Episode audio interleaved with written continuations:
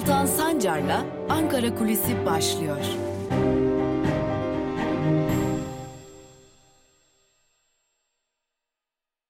Merhabalar sevgili Özgürüz Radyo dinleyicileri ve YouTube hesabımızın sevgili takipçileri. Dün yeni bir dosya başlatmıştık.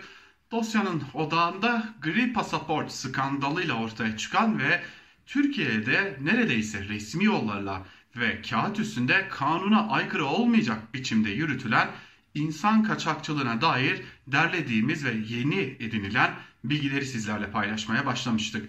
Dün özette e, aslında gri pasaportla insan kaçakçılığının ya da insan ticaretinin çok da yeni bir şey olmadığını, çok uzun yıllardır bu yöntemin kullanıldığını, lakin koronavirüs pandemisiyle turist vizesiyle yurt dışına çıkışların önünde çok ciddi engeller oluşmasıyla birlikte bu alanda gri pasaporta yönelmeye başlandı ve bu yönelim ile birlikte e, yığılmanın yığılmanın ardından da patlamanın meydana geldiğini söylemiştik ve patlamanın ortaya çıkmasıyla da ciddi skandallar silsilesi ortaya çıkmıştı. Birçok AKP'li belediyenin e, aslında yurt dışına bir derneğin ziyareti, bir derneğin etkinliği için gönderilenlere sponsor göründüğü ve bu sponsorluğu valiliklerin onayladığı biliniyor. Lakin hem belediyelerin hem de valiliklerin, derneklerin getirdiği bu listenin nasıl onaylandığı sorusuna dair bazı cevaplar var.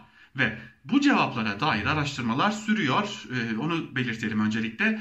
Bu araştırmalarda edinilen bazı önemli isimler var. Lakin bu önemli isimlerin şimdilik kamuoyuyla paylaşılmayacağını biliyoruz. Bu önemli isimleri araştıran e, e elbette ki bir isim de CHP Malatya Milletvekili ve bu skandalı ilk duyuran isim olan Veli Ağbaba. Veli Ağbaba bir araştırmaya girişmiş durumda ve e, dün kendisiyle yaptığımız görüşmede de hatta bir danışmanının tamamen bu konuya odaklandığını ve bu konuyu araştırdığını, bu konuya ilişkin çok sık kendisine bilgi, belge, mesaj gel mesajlar ulaştığını ve kendisine gelenleri gelen her ihbarı diyelim değerlendirdiğini biliyoruz. Ve e, kendisiyle yaptığımız görüşmede şu izlenimi edindi ki Veli Baba bu konunun üstüne gitmeye devam edecek. Ve dün mecliste kendisiyle yaptığımız görüşme sırasında Veli Ağbaba'nın Türkiye Büyük Millet Meclisi Genel Kurulu'nda bir konuşması vardı. O konuşmadan çıkıp yanımıza geldi ve belirttiği cümle şuydu. Beni manipüle etmeye çalıştılar. Çünkü e, burada Veli Ağbaba'nın ciddi bir şekilde manipüle edildiğini gördük. AKP'liler doğrudan doğruya Veli Ağbaba'nın üzerine oynadılar. Ancak Veli Ağbaba şu noktanın üstünü e, özellikle e, dikkat çekerek çiziyor.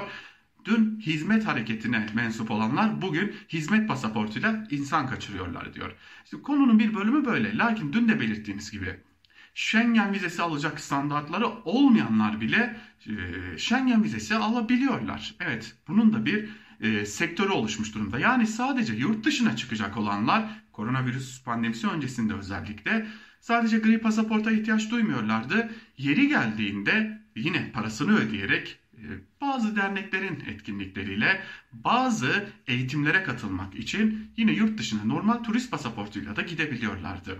Dün bir vize şirketinin e, daha doğrusu bu işleri daha geçmişte yapmış bir isimle yaptığımız görüşmede önümüze 20'ye yakın pasaport serdi ve şu cümleyi kurdu. Bu insanlar sıra bekliyorlar. Bugün değil belki ama 3 ay sonra bu insanlar da turist vizesiyle ya da başka bir vizeyle oraya gidecekler ve geri dönmeyecekler. Ve sadece bu değil. Öyle bir iddiada bulundu ki konsolosluklar içerisinde yani vizelere son onayın verildiği konsolosluklar içerisinde de e, iddia o ki rüşvet alanlar ve bu rüşvet sonucunda da vize başvurularını onaylayanlar var. Tabi biz dün Alman konsolosluğuyla da görüştük. Alman konsolosluğu şunu söylüyor özellikle. Biz bu konuda çok temkinliyiz. Gerekli araştırmalarımızı yapıyoruz.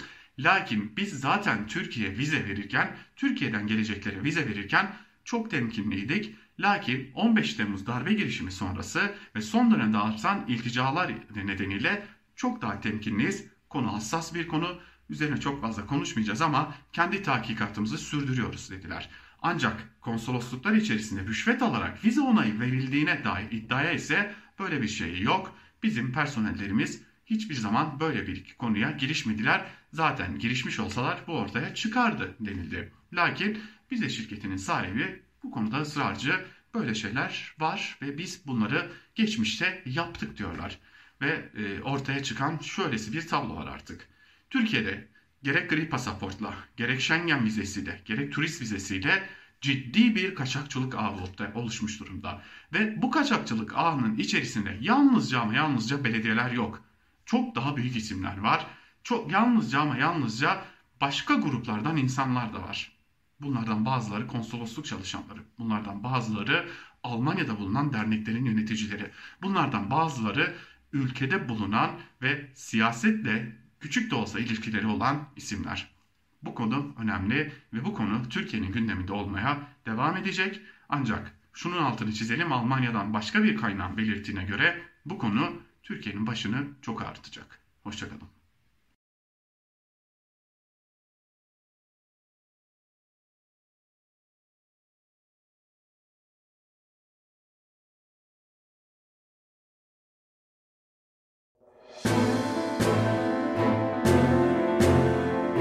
Altan Sancar'la Türkiye basınında bugün başlıyor.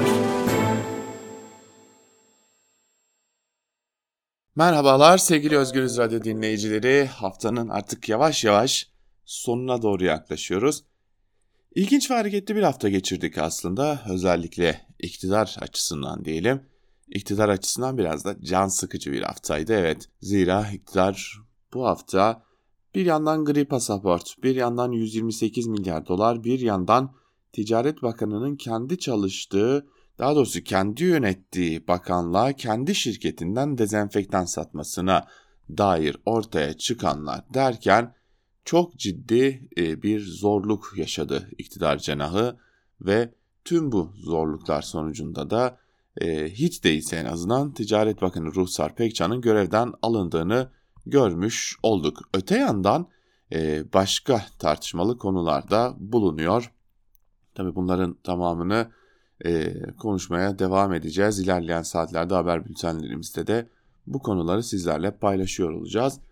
Şimdi gazete manşetlerine geçelim. E, hemen ardından da günün öne çıkan yorumlarında bugün neler var, kimler neleri köşelerinde gördü bunlara da göz atacağız. İlk gazetemiz Cumhuriyet. Manşette FETÖ'yü övene görev sözleri yer alıyor. E, hemen ayrıntılarında ise şunlar kaydediliyor. Kabinede parça parça değişiklik planlayan Erdoğan ilk adımı attı. Bir bakanlık bölündü, üç yeni bakanlık atandı. Berat Albayrak'ın yakın arkadaşı olan eski AKP Grup Başkan Vekili Mehmet Muş, dezenfektan skandalıyla gündeme gelen Ruhsar Pekcan'ın yerine Ticaret Bakanı olarak atandı. Kabinede kadın bakan sayısı bire düştü. MHP lideri Bahçeli için çapsız ifadelerini kullanan Derya Yanık yeni Aile ve Sosyal Hizmetler Bakanı oldu. Erdoğan kumpasına destek veren Yanık'ın hocam dediği Fethullah Gülen ve cemaatini öven çok sayıda paylaşımı da ortaya çıktı. Çalışma ve Sosyal Güvenlik Bakanlığı'na sendikaların yakından tanıdığı eski MHP'li Vedat Bilgin getirildi. Kültür ve Turizm, Çevre ve Şehircilik, Tarım ve Orman ile Hazine ve Maliye Bakanlıklarında ilerleyen günlerde ikiye ayrılacağı belirtiliyor denilmiş haberde.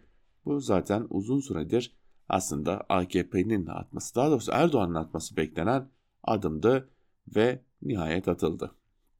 Bu arada başka atamalar da var. Örneğin 3 AKP'li rektör daha başlıklı haberde. Milletvekili olamayan AKP'liler rektör oluyor. Cumhurbaşkanı Erdoğan tarafından Çankırı Karatekin Üniversitesi'ne atanan Harun Çiftçi'nin ve İzmir Demokrasi Üniversitesi'ne atanan Bedriye Tunç Siper'in de AKP'den milletvekili aday adayı olduğu ortaya çıktı. İbn Haldun Üniversitesi'ne atanan Atilla Arkan ise Gülen'e övgüler düzmüş deniliyor haberde. Hiçbir şey olamasalar zaten bir bankaya yönetim kurulu üyesi olurlar. Evrensel gazetesiyle devam edelim. AKP'li belediyenin kaçakçılığına Almanya'da dava. AKP'li belediyeler aracılığıyla insan kaçakçılığı skandalı Almanya'da yankı buldu.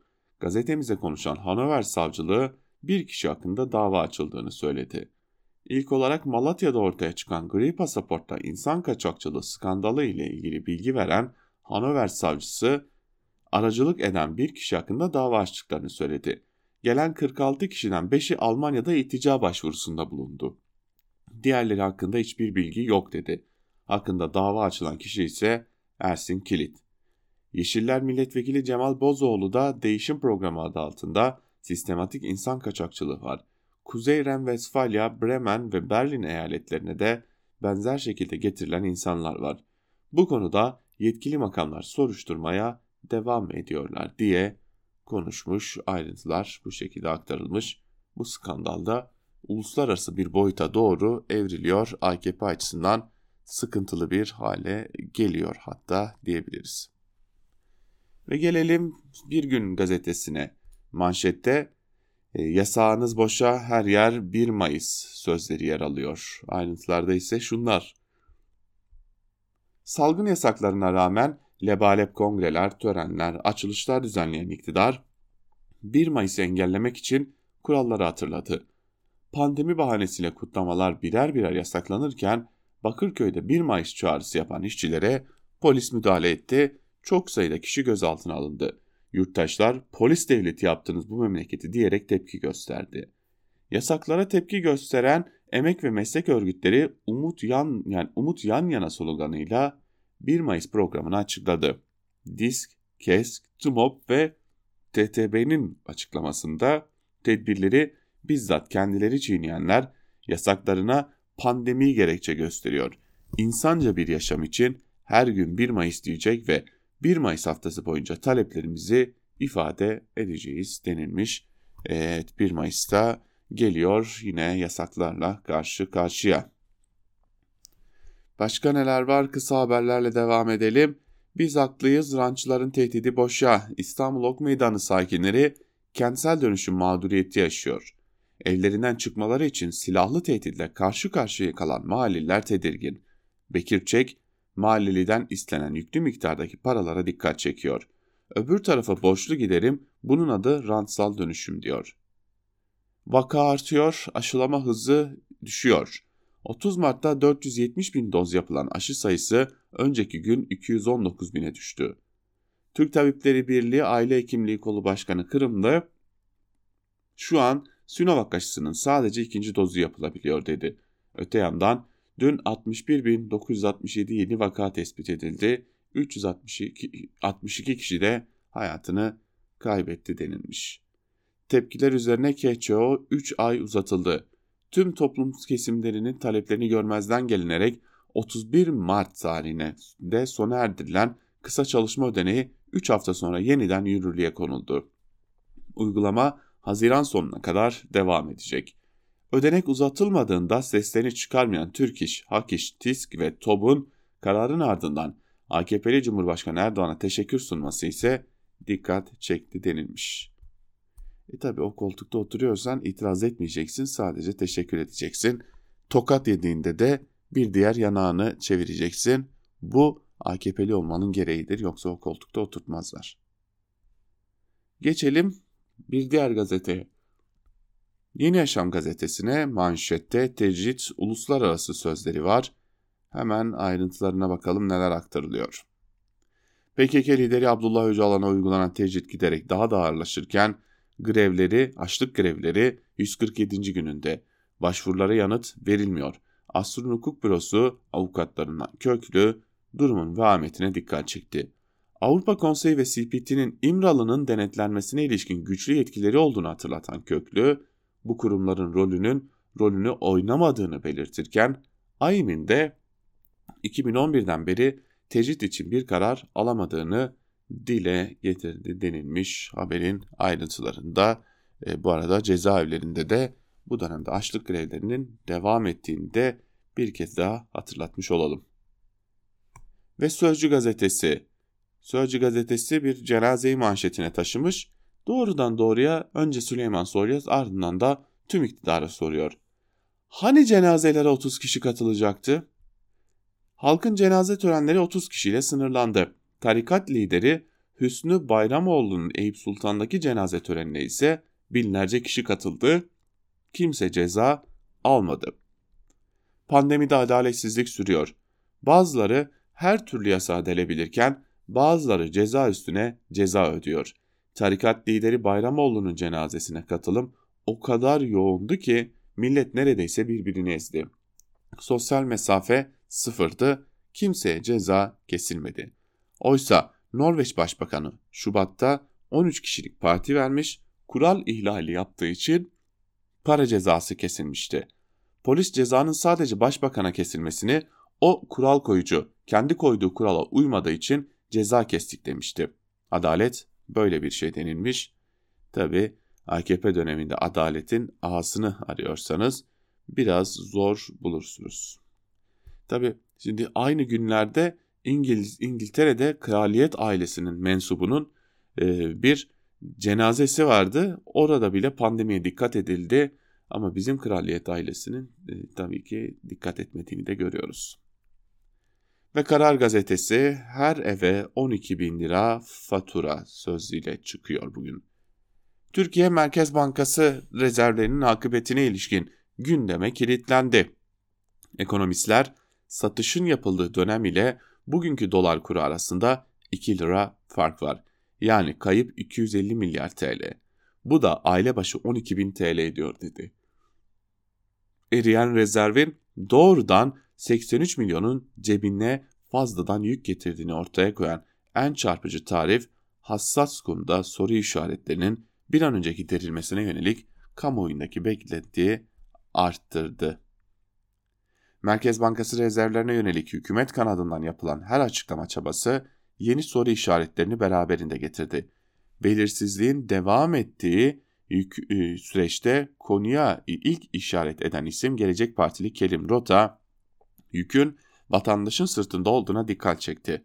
Rota, 128 milyar dolar yaklaşık 250 milyar TL demek. Kişi başı 3 bin lira kayıp var.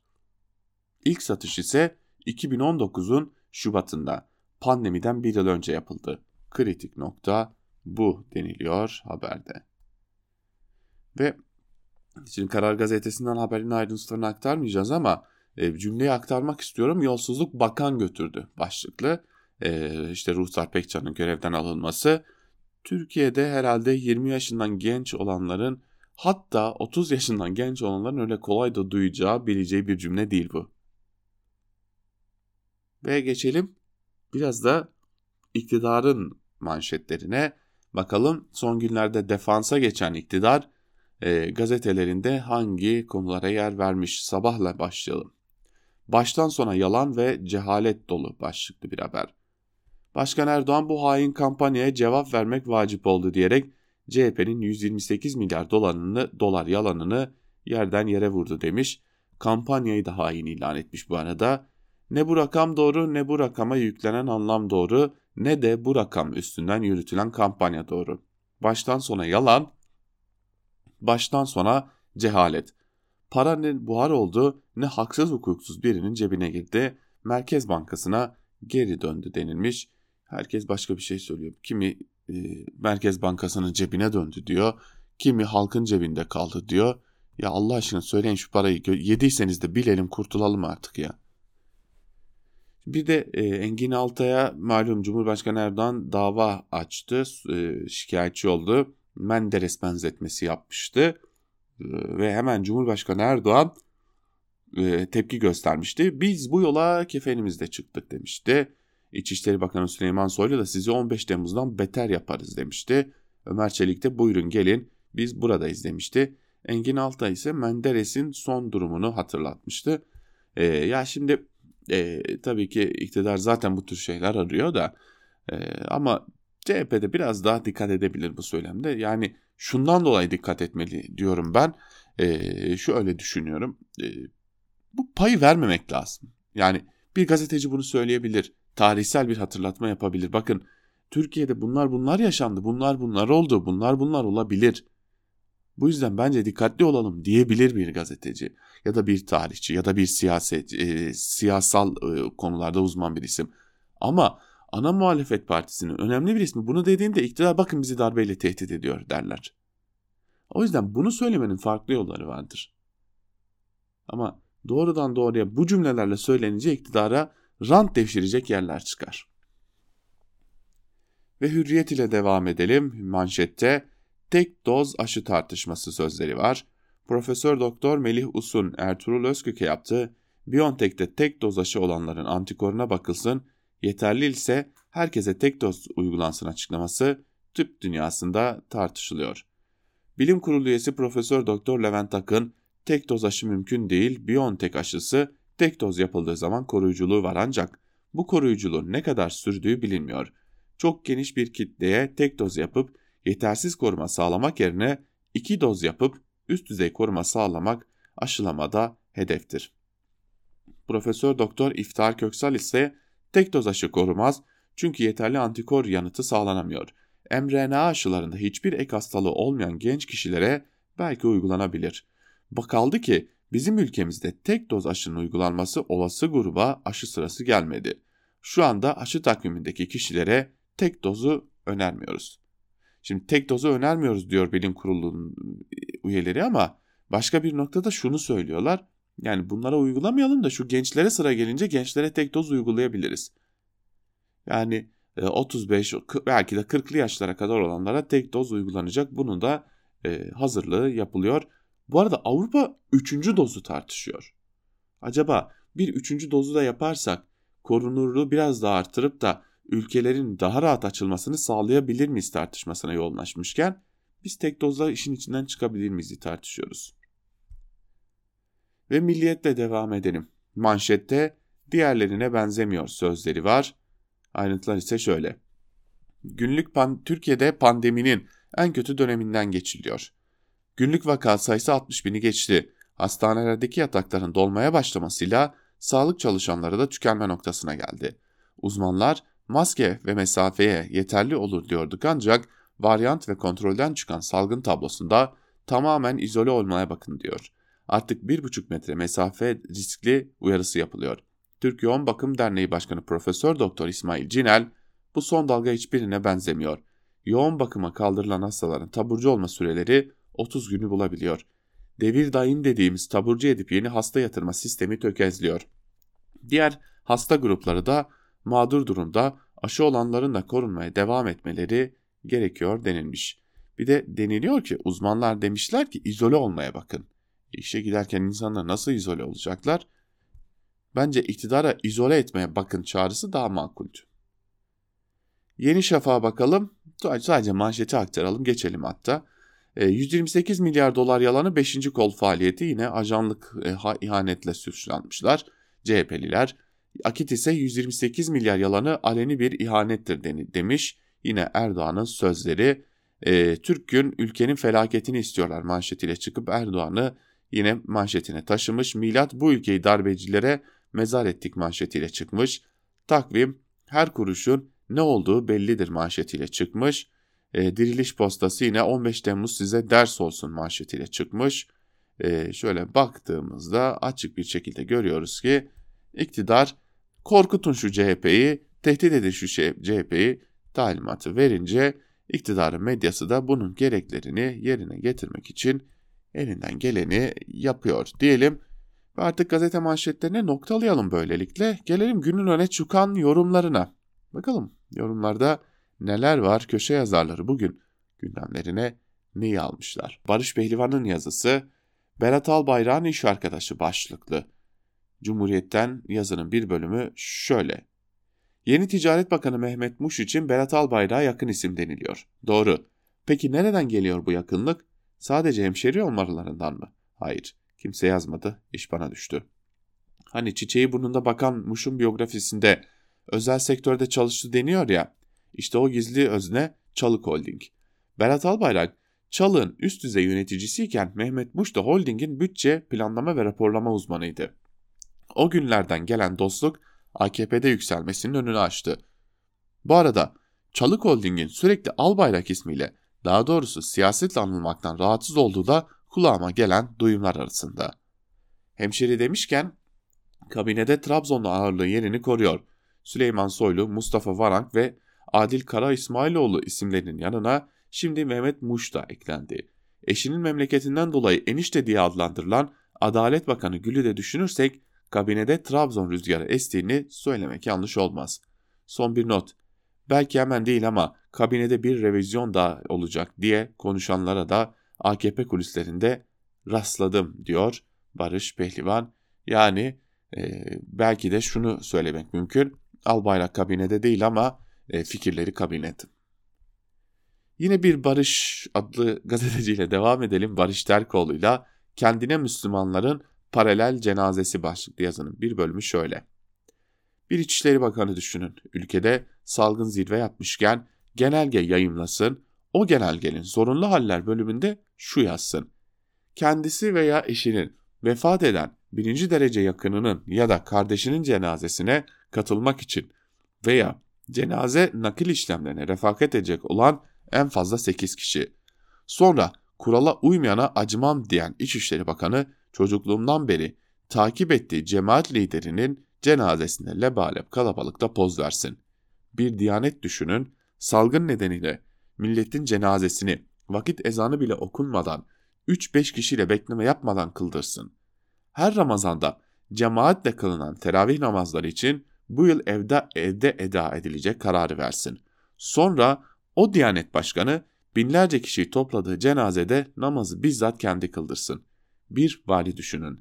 Yönettiği kolluk kamera görüntülerinden bile kuralları ihlal edenlere ceza kessin, isyan eden vatandaşları azarlasın, hatta karşı çıktı diye gözaltına aldırsın.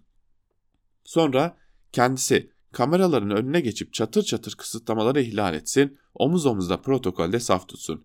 Bir hoca, bir kanaat önderi düşünün. Söz konusu hükümete destek fetvası vermek olunca kısıtlamalara uymamak kul hakkına girer Allah affetmez desin. Sıra hatırlı olana gelince koştura koştura en önde Allah affetmez dediğini yapsın. Paralel devlet, paralel din, paralel düzen diyorduk. Sözde savaş açmıştık. Sonra teslim olduk. Öyle ki Yeni Şafak'ta gazetecilik yapan Taha Hüseyin Karagöz'ün haklı sorusunu gördüm. Cenaze başında Kur'an-ı Kerim yerine Risale-i Nur okumanın hükmü nedir? Merhuma Allah'ın kelamı mı, kulun kelamı mı? Ulaşır. Karagöz, Said Nursi'nin son varisi Hüsnü Bayramoğlu'nun salı günü yolculanan tabutunun başında Risale-i Nur okuyan bir nurcunun fotoğrafını paylaştı. Münferit bir olay diye itiraz edenlere karşı da önce de Mustafa Sungur'un mezarında okunan risaleler görüntüsüyle yanıt verdi. Biz Hüsnü Bayramoğlu'nun cenazesindeki kuralsızlığı eleştiriyorduk. Fakat Nurcu Camia'dan konuştuğum kişilerin gözü başka detaylardaydı. Ne mi? Daha önce anlatmıştım. Said Nursi ölmeden için sonrası için bir vekaletname imzalamıştı. Peki Nurcu Camia'nın gözüne takılan neydi? Yakın dönemde vefat eden tarikat liderlerinin cenazelerine koronaya rağmen eleştirileri göğüsleyip başta Erdoğan olmak üzere devlet erkanı geniş bir şekilde katılmıştı. Ancak Bayramoğlu'nun cenazesinde Nurcuların elinde büyüyen Süleyman Soylu hariç pek kritik isim yoktu. Bir kısmı tweet atmakla yetinmişti. Üstelik Nurcuların Fırıncı abi olarak andığı Mehmet Fırıncı geçen Ekim ayında vefat ettiğinde Erdoğan bir taziye mesajı yayınlamıştı. Sosyal medyadan da paylaşmıştı. Anadolu Ajansı dahi bu mesajı kamuoyuna duyurmuştu. Bayramoğlu'nun cenazesinde okunan vasiyetinde Erdoğan'ı ve hükümeti destekleyin çağrısı vardı ama Nurcu Camii'den duyduklarımla Erdoğan'ın sosyal medya hesabına baktım. Hüsnü Bayramoğlu için atılmış bir tweet, yayınlanmış bir taziye mesajı bulamadım. Oysa gece, ge, geçen Ocak ayında Hüsnü Bayramoğlu Erdoğan ile telefon konuşmasının görüntüsünü sosyal medya hesabından paylaşmıştı. Bir insan bir telefon konuşmasını neden kameraya alır, neden bunu yayınlar? Bakın Cumhurbaşkanı ile görüşebiliyorum demek için mi? Bir ayrıntı daha var. Örneğin Mehmet Fırıncı, Cumhurbaşkanlığı kararıyla özel izinle Eyüp Sultan Camisi haziresine defnedilmişti. Bayramoğlu için bu yapılmadı. Açıklanan vasiyetine göre kendisi de Zübeyir Gündüzalp, Mustafa Sungur ve Abdullah Yeğen'in de bulunduğu Eyüp Sultan kabristanına defnedilmeyi istemişti. Yani herkese açık mezarlığa gömülmek kendi talebiydi. Yine de oluşan mesafe dikkat çekti diyor. E malum e, Gülen cemaati de Nurcu olduğuna göre e, nasıl bir e, soru işareti çıkacak buradan ilerleyen günlerde bunu da göreceğiz. Ve bir diğer yazıyı aktaralım T24'ten Yalçın Doğan'ın yazısı Aa hayret görevden aldı başlıklı bir yazı bir bölümü şöyle. Asılsız art niyetli çarpıtılmış yalan kamuoyunu yanıltan çoktan alışılmış bu ezberlik nitelemelerden olayın özü ile ilgili sözlerden sonra konu herkesin asıl üzerinde durduğu noktaya geliyor. 507.880 liralık dezenfektan mevzuatın emredici hükümleri çerçevesinde piyasa fiyatlarının oldukça altında usulüne uygun biçimde gerçekleştirilmiştir. kendi özel aile şirketinden başında bulunduğu Ticaret Bakanlığı'na dezenfektan satan Bakan Ruslar Pekcan yine bir gece yarısı kararnamesiyle görevden alınıyor.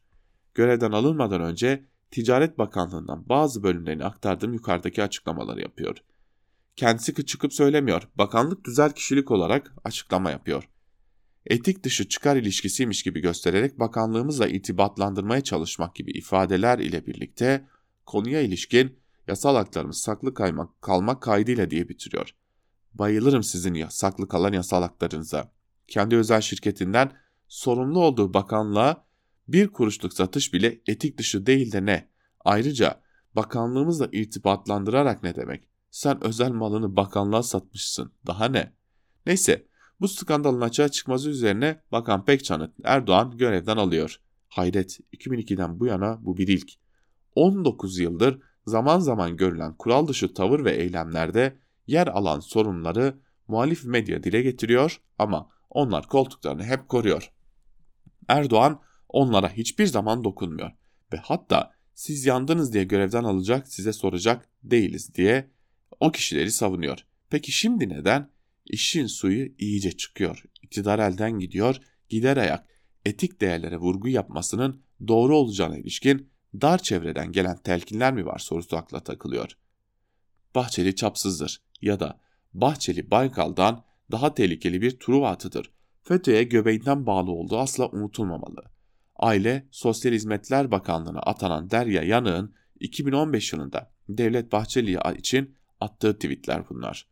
Bahçeli bu ölçüde suçlayan Derya Yanık'a karşı bir zamanlar Bahçeli'nin baş danışmanı Vedat Bilgin Çalışma ve Sosyal Güvenlik Bakanlığı'na atanıyor. Denge meselesi diyor Yalçın Doğan yaptığı değerlendirmede. Ve bir diğer yazıyı da yine sizlerle paylaşalım. Gazete Duvar'dan Dinçer Demirkent'in Şahsım Devleti'nde Siyasal Sorumluluk başlıklı yazının bir bölümü şöyle. Türkiye'de 2017'de gerçekleştirilen ve Erdoğan hakkındaki onayı tesis eden bir dizi oylamanın en kritiği oylama sonucunda e, kabul edilen anayasa değişikliği kanunu ile o halde fiili olarak uygulanan keyfi sorumsuz yönetimin e, hukuki temelleri atılmış oldu. Erdoğan'ın ihtiyaçlarına göre kurulan düzen siyasal sorumluluğu ve onun getirdiği hesap sorma ve hesap verme prosedürlerini öteleme mekanizmalarını da kurumlaştırmış oldu. 2017'de verilen anayasal kararın ideolojik temelleri ve kurumsal mekanizmaları bunu kanıtlamaktadır.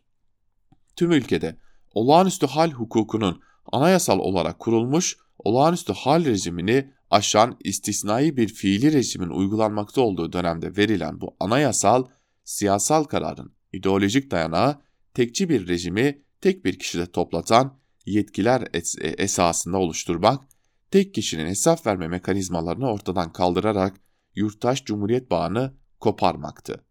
Türkiye'de 2017'de anayasal kararı iki şey birden hedeflemiştir. Birincisi devlet başkanı ile yürütmenin başının birleşmesinin sonucu böyle olması gerekmediği halde Cumhurbaşkanı sorumsuzlaştırmış, cezai sorumluluğunu dahi uygulanması neredeyse imkansız bir prosedüre bağlamıştır. İkincisi devlet ile parti arasındaki ilişkileri aynı eksende kurarak yurttaş cumhuriyet bağının altına oymuştur. Yurttaşlığın temeli olan yasa önünde eşitlik ilkesi de bu çerçevede ortadan kaldırılmıştır. Türkiye'de muhalefet uzun yıllar boyunca Erdoğan'ın siyasal sorumluluğunu vurgulamaktan hep kaçındı. Hep onun yanı yöresi siyasal sorumluluk sahibi olmayan atanmışlara siyasallaşmamış bir eleştiri yöneltildi. Örneğin yolsuzluk kelimesi insanların gri pasaportlarda yurt dışına kaçırılmasına, bakanın kendi bakanlığına, kendi firmasından mal tedarik etmesine, kamu ihaleleri aracılığıyla sıradan yurttaşların hayatlarını etkileyebilecek düzeyde görünür olan yağmaya rağmen siyasal sözlüğümüzden neredeyse çıkarıldı. Kimi savcı ve mülki idare amirlerinin 128 milyar dolar nerede sorusu bağlamında açığa vurduğu şey 2017 rejiminin dayanağı olan anayasal kararın esasıdır. Dolayısıyla hakkında yolsuzluk iddiası olan bir bakanı ne kadar sert ifadelerle yazılmış bir cumhurbaşkanı kararı ile görevden alırsanız alın, siyasi sorumluluğun adresi bellidir ve görevden almakla bu sorumluluk ortadan kalkmaz. Bir bakan sosyal medya hesabından mı istifa ediyor? Görevden af mı ediliyor tartışması değil esas olan. O bakanın her kararının Cumhurbaşkanının siyasal olarak sorumlu olduğu bir mekanizma içinde gerçekleşmesidir diyor ve muhalefete açık bir şekilde şunu söylüyor. Bütün kararlarda esas sorumlu Cumhurbaşkanıdır. Bu ayrıntıyı atlamayın. Ve biz de bu e, yazıyla birlikte bugünlükte Türkiye basınında bugün programımızı noktalamış olalım. Yarın tekrar Özgürüz Radyo'da görüşebilmek umuduyla diyelim. Hoşçakalın.